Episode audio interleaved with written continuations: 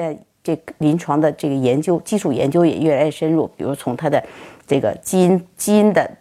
变化哈，再说这基因的变化决定你的治疗选择什么。那从营养代谢来说，现在也谈到从基因走到代谢组学，就我肠内营养的这个和肠外营养对病人的代谢的这个这些的基础的改变是不一样的。那我今天第一天的我这个代谢组学相关的这些呃这些呃这个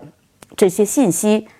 可能跟第三天、第七天的又是不一样的。那如果随着今后的发展，我们把这了解越来越深刻，才能走到现在大家最爱时髦说的精准医疗。那精准的营养治疗，可能这是最理想的一个